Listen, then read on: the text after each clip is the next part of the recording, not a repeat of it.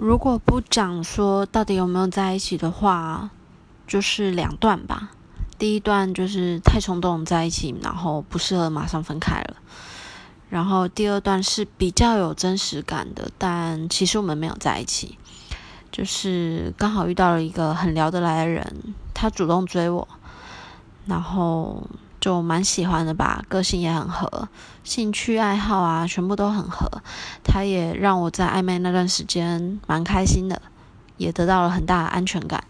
就是什么事都会说啊，就是都会报备啊，家里什么事都说，发生什么事也说，日常说，就是各种举动都就像谈恋爱一样吧。结果后来发现，嗯，他有女朋友，嗯，是一个劈腿的渣男，所以马上就断开了。就是遇人不淑吧，我就这个人蛮倒霉的。